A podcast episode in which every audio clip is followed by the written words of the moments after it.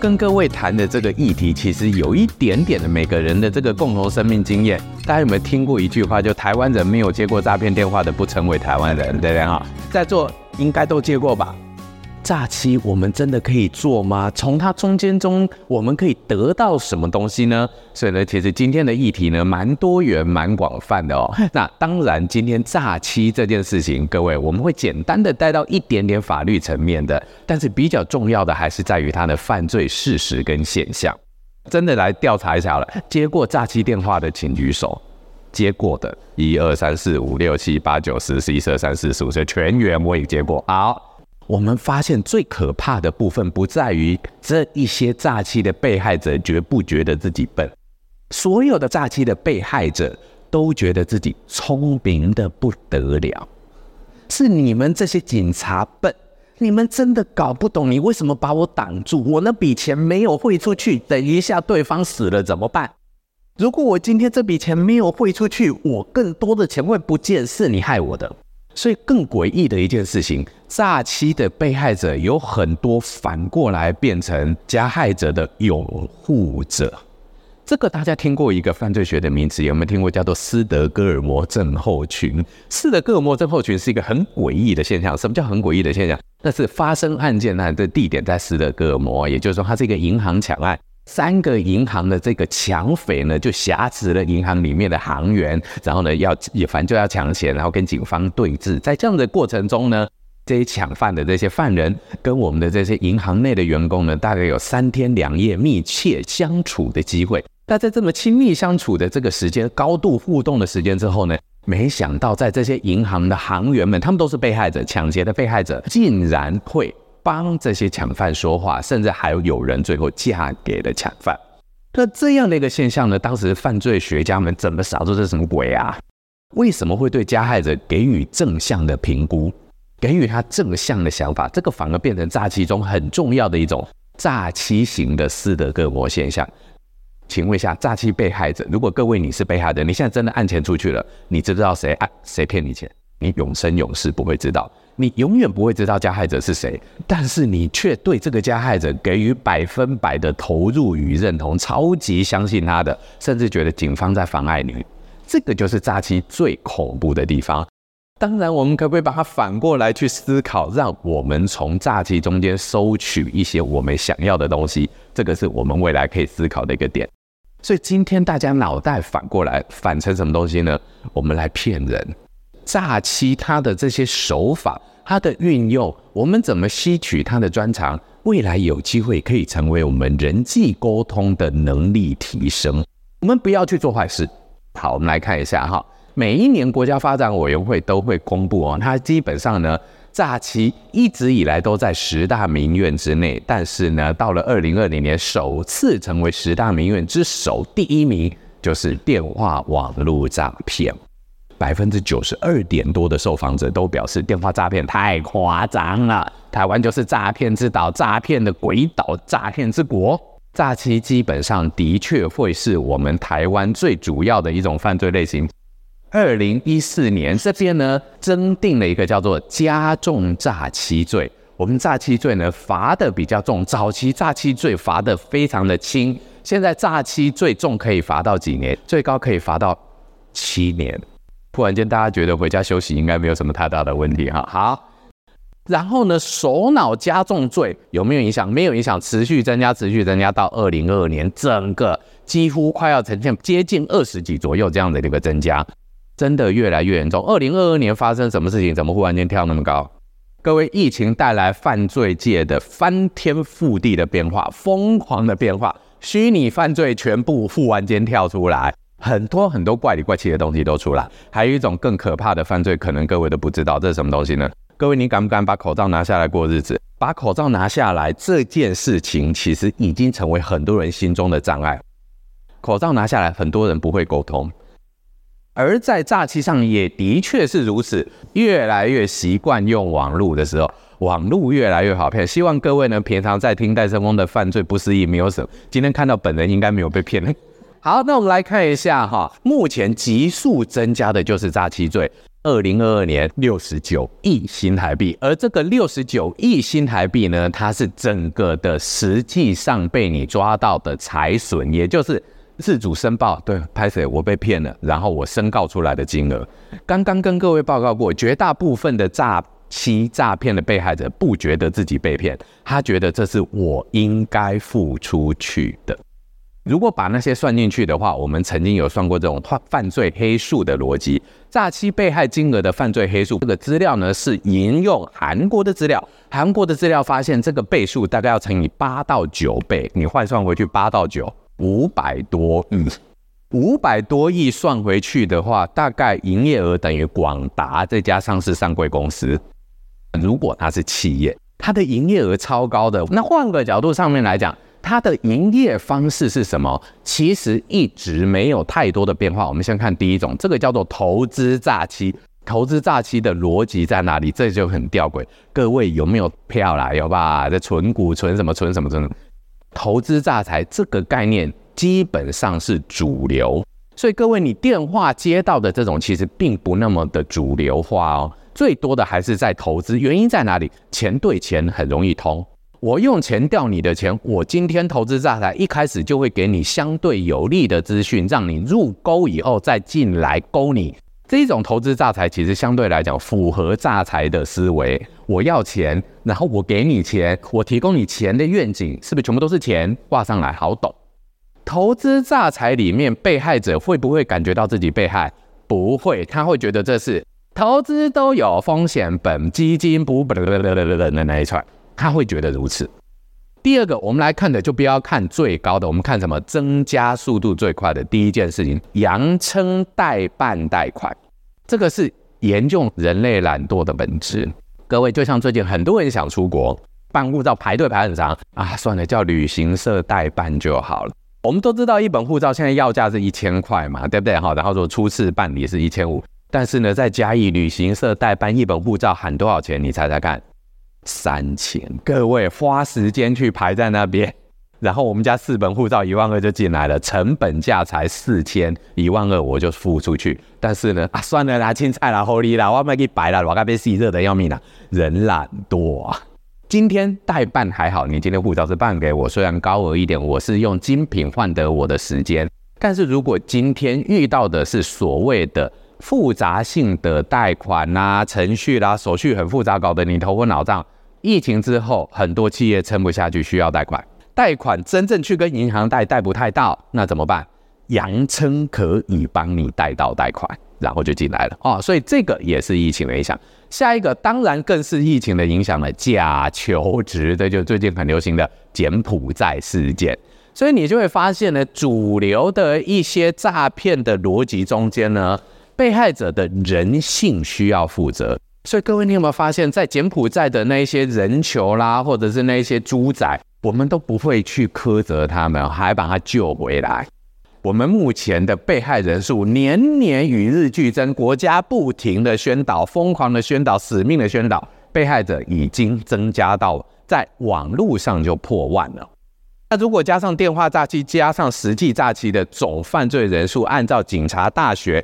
这个推估资料显示，台湾的总犯罪一年的被害人数大约在八万人左右，算起来大概一趴都不到。所以你为什么碰不到？原因在这里。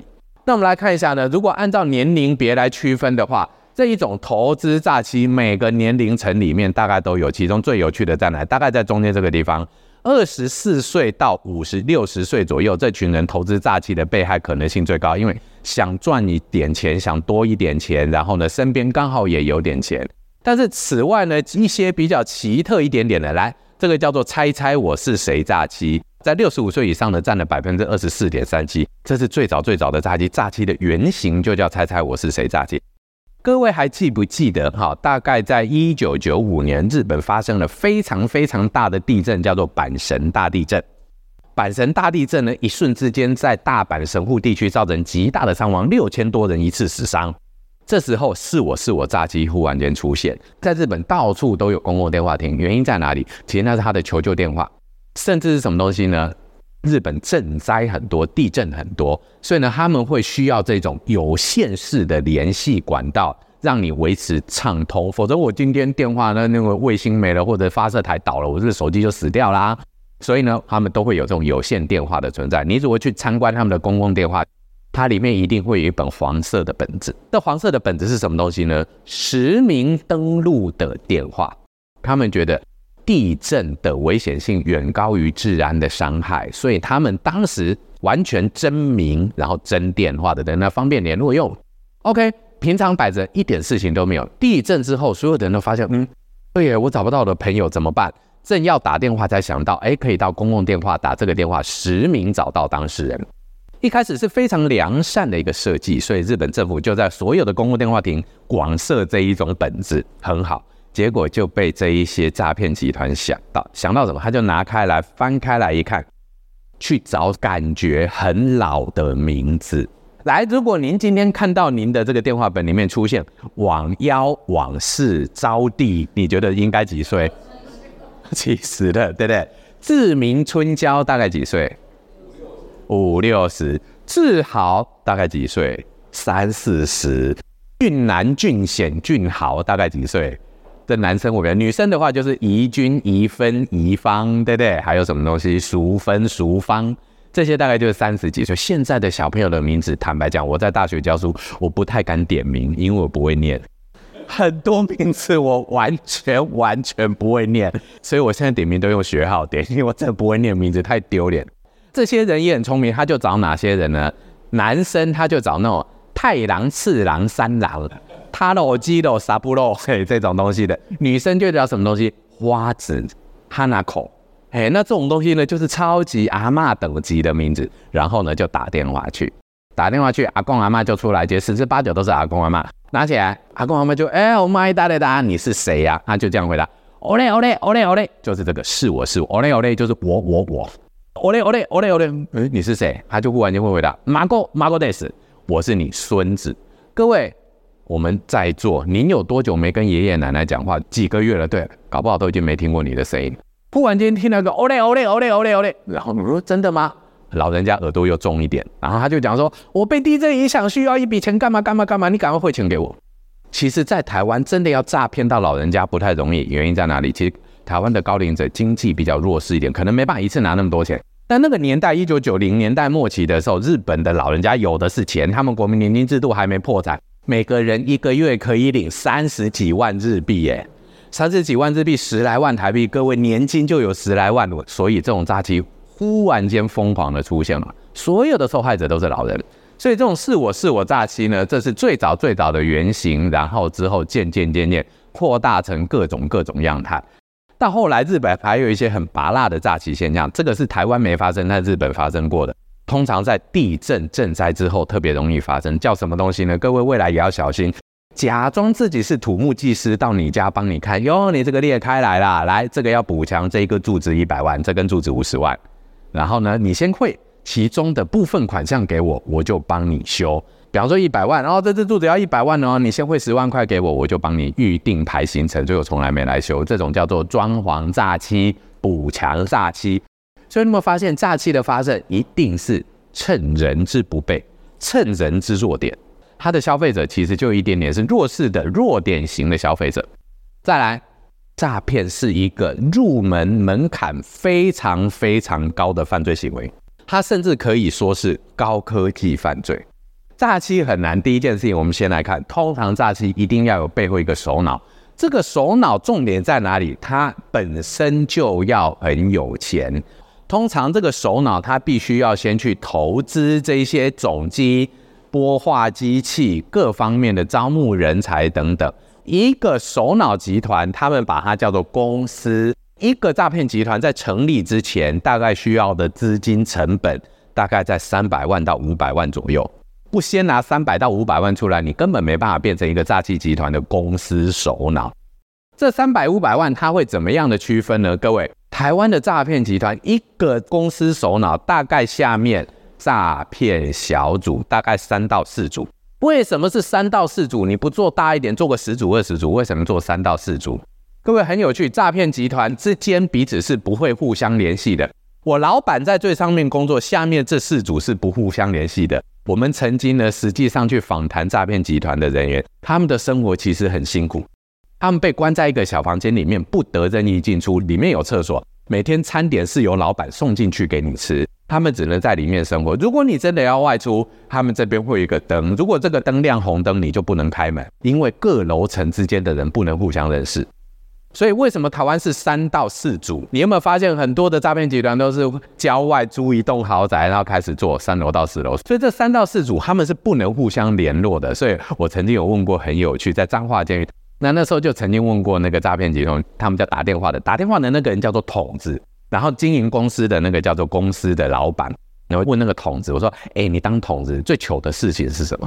教授，我跟你讲，我跟你讲哈，我去干哈，我他妈就打电话去诈骗。哎，也没有诈骗，就打电话去跟他聊一聊啊，怎么他好像都知道我们要讲什么呢？下一句话都猜得到。后来才发现打到楼下去了，就是不认识嘛，就原来啊，原来同行的。所以你的话术跟我的话术一模一样。所以呢，基本上它的营运方式呢，是由一个主要的首脑，当他控制好了以后，下面呢各自打电话，打电话叫做筒子，筒子基本上大概几个人，这就跟所有诈骗的。样态完全相关，大约是三个人。先跟你接通电话的人，最后一个特征送给各位。最后这一组人叫车手，车手在他们的专业名词不叫车手，他们叫做马啊，骑马马马去拿钱的。请问一下，一支电话诈骗得手以后要配几匹马出去？两匹马。原因在哪里？以防黑吃黑。诈骗集团最怕黑吃黑，所以我今天骗到手了，派两个人出去。让你互相监督拿钱回来，三个人就不行，三个人一定有二对一抢走的问题，一个人保证自己收了就跑掉了，所以马都是两匹马，六个人就是一个诈骗集团最基本的组织。有人说诈欺是人性，有人说诈欺是这些人太恶劣。又有人说诈欺是被害者贪财，你贪那蝇头小利自己跳进去，你有问题。有人说诈欺是恶劣，因为这人刻意要骗我，所以把我骗进去。你有没有发现，诈欺我们每个人或多或少都在做，它是一个讲说服的历程，让你听我的话，按照我的指示下去做事情。所以呢，这件事情我们回到一个逻辑来讲，也就到了今天。了解了诈欺犯案过程中要跟大家谈到的这一张图形，这是这位学者 Hofland 这位学者呢，他所做的 Model of Persuasion Situation Attitude Change 提到的是什么东西呢？这就是一个说服的历程。什么叫做说服的历程？哪个人对哪个人说了什么，它的效果是源自于他用怎样的管道。然后想要达到怎样的效果，这就是一整个说服的过程。所以说服其实就是 who、what、whom、what channel、what effect 五 W 理论。这可能有人听过，但是这五 W 理论里面呢，在整个的诈骗集团在使用的过程中呢，有各种更不一样的变化。明明都是说服商业的手法、商业的论点都是这样，那为什么诈欺特别有效呢？是不是诈骗、诈欺的手法具有共同性？我们就从这个角度来去思考。比方说，我们今天你要被色情应招诈骗，想必你要先碰到色情嘛，对不对？你今天要去解除分期付款诈骗，你是不是要先去办过分期付款？好，你今天呢有这种什么网络交易诈骗，是不是先买了网络购物？是不是都先做了一件事情？好，重点就来了，我们来思考看看它的共同性在哪里。第一个。通常这些电话一来会带给你极为巨大的恐惧。哎，我们已经呢掌握你的这个网络交易呢，已经分期付款没有办法解除。如果按照这样下去，今年内我们将扣掉你三百二十四万元。嗯，三百二十四万刚好把戴森峰一年全部扒光光，还要倒赔你两百五十万。好，所以话太可怕了，太大太大了。然后呢，你必须马上处理，因为今天下午马上就会扣第一笔款项。或者我们马上就，我现在是最后通牒，如果你没有的话，马上给你扣了，马上的款项，你等一下自己看就知道。然后，嗯，怎么办？怎么办？怎么会这样？哪时候我到底哪时候买东西？怎么发生什么事情？然后没有关系，如果你今天没有确定的话，你听着我的指示，我马上去跟你讲你怎么做。来，你知不知道你周边有没有 ATM 最近的那台？我不可以到这个远的地方，你要记得到最近的那一台。然后呢，为什么要找 ATM？我明明是用网络买的啊！对不起，我们这边呢只能设定 ATM 来去做解决，我们没有办法在网络上面提供任何的协助，不然你就要打到主客服去。好，这些事情你有没有发现，几乎是共同类型样态，很像很像。他们的这个意思叫做 “door in the face” 策略，摔门在脸上。什么叫摔门在脸上？爸，你忽然间坐在那边没事，棒，门摔的，啊，你昏掉了，傻住了，这是什么东西？我怎么会干这种事情？这个是大概六成到七成左右的诈骗集团最喜欢用的手法，一个巨大的对方几乎不可能接受的、近乎不合理的要求。各位一定要学起来。然后我们举个例子啊，我可以跟你借一百块吗？说我没有，我没有那么多钱。那可以借我十块钱吗？好了，我可以借你十块钱，就是这个概念。一个巨大的对方几乎不可能接受的、近乎不合理的要求之后，很快速的、很快速的，这句话才是重点。完全没有任何反应时间，你就要决定。我们绝对不能让他思考，绝对要让他在头昏脑胀的情况之下，让他在完全没有办法有任何理性思考的情况之下。赶快出现下一个，比刚刚来讲好像有一点点合理了。刚刚这个太不合理了啦！哦，马上有一个新的解决方案出来，好像有一点点合理了，然后你就听话。这个是怎样的心理作战技术？我们来看看。Door in 的 face 的心理战是这样打的，你心里头会这样讲：怎么办？这么大的事情我怎么办得到？我要怎么办？我怎么办？然后呢，我又没有什么时间做决定。然后呢，对方好像有合理的方案，然后他又不让我有任何的解决方法。这时候你心里头的感受是：好可怕，焦虑感上升。各位，当你焦虑感上升的时候，你的理性空间就减少，你就不懂的，你就忘记自己是个理性啊，怎么办？怎么办？怎么办？又没有时间思考，哦，好可怕！理性思考空间越来越不足。这时候对方会提出一个，你看刚刚一百块借我，我没有呢，那十块好不好？你一定会觉得，你看他都让步了一次，让了十分之一，也剩这么少，诶，我如果再不答应，那是我的错了，我有罪恶感。所以各位也有一些这些爱心团体会这样讲：先生先生，买我们一个什么什么东西。啊，不要了，我这都不用。那这样好了，一包卫生纸好不好？好啦，就买。最后你发现替代方案消失，没有替代方案的时候，说服就成功，你就变成他的囊中物了。所以这种多赢的 face 呢，它的重点在哪里？快速有效。这种诈骗电话解决方法很简单，马上挂掉。你不能让他觉得有任何的转折的机会，因为他啪一瞬之间轰给你。所以各位。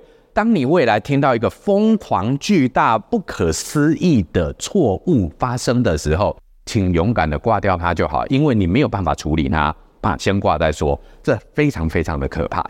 但这个呢，有一个很大的麻烦，通常呢，警方非常容易查获，只要我们教过你，大概就有戒心了。所以这个的成功率呢，虽然它非常容易执行，大概有百分之六七十的诈骗都是它。但是成功率很低，因为有时候怎么可能我没有买网络啊，假的吧？什么你会有戒心？对，这个通常不太会成功，大家不用怕。第二种才是可怕的来源。来，我们来看盗用好友网络诈欺、钓鱼简讯诈欺、假求职诈财诈欺、假投资诈欺，这一些诈骗手法跟刚刚不太一样了。刚刚是啊 大错，这些是什么东西？举个例子，就像我刚刚讲的股有色诈欺。你先汇一点钱给我，我给你一支号码，然后哎呦，隔天真的涨了，赚了五千块，好开心啊！来，那你再汇一万块给我，我给你新的号码，进阶版、升级版变成黄金会员版，类似这种概念，感觉这种诈欺蛮复杂的，好多的阶段，好多的身份，好多的晋升。最有名的是什么？老鼠会就是这样，先入会一点点，再怎样，再怎样，再什么会员，再什么会员，再什么会员，一路往上加，然后呢？好像好多层的关系不停的在做改变，然后呢，好像很复杂，步骤很多，一步一步要做好多好多的手续，重复不停的做，不停的做，不停的做，你就会觉得很奇怪，这也太怪异了吧？难道你永远不会感觉自己被骗吗？的确没有错，这是第二个东西。最后，他提供给你远大的美好的目标，这个手法我们把它称之为叫做 “foot in the door” 策略，脚在门槛里一步一步踏进去。它的逻辑就是。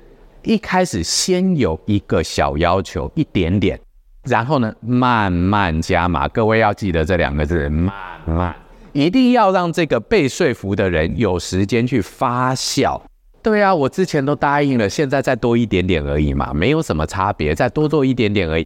而且我之前有成果了，我有一些投资的成果了，我再累积上去，再加一点点，再加一点点，对呢，慢慢加码一点点，再多一点点，再多一点点，再多一点点，再多一点点，花了好多好多好多时间，你就越来越投资在里面，你就越来越放很多的资本在里面，时间成本在里面，金钱成本在里面，舍不得离开，越来越相信他，最后完全投入。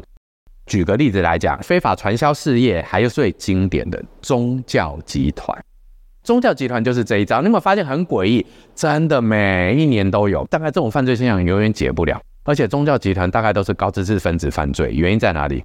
我相信他，我读那么多书还会错吗？我这么理性的判断，花了这么长的时间调查这个宗教团体二十年了，他都没出事，可见他是好的，叫做 foot in the door 策略。慢慢洗你的脑，慢慢慢慢改。好，这个策略呢，他的心理战是什么呢？